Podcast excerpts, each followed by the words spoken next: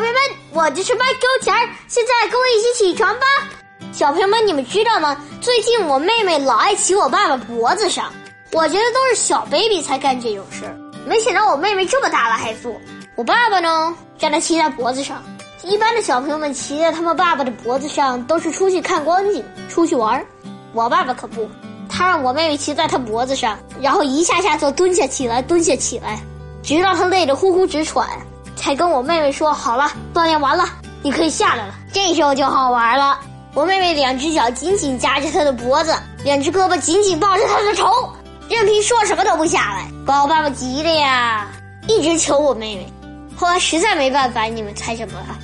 他进了卧室，趴在床上，让我妹妹也趴下了。可我妹妹仍然夹着他的脑袋，说什么都不下来。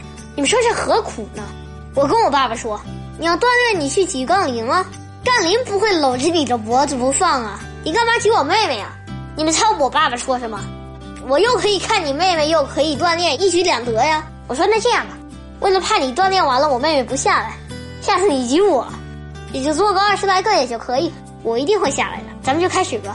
我爸爸说呀，别你也锻炼锻炼，我骑你脖子上，你挤我，说着他就要往上爬。我的天哪，我受得了吗我？小朋友们，你就有这样的爸爸吗？起床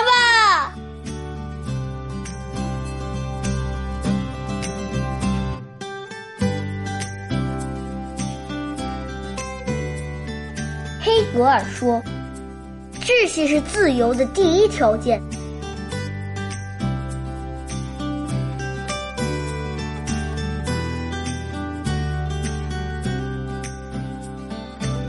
登山。唐寅，一上一上又一上，一上直到高山上，几头红日白云低，五湖四海皆一望。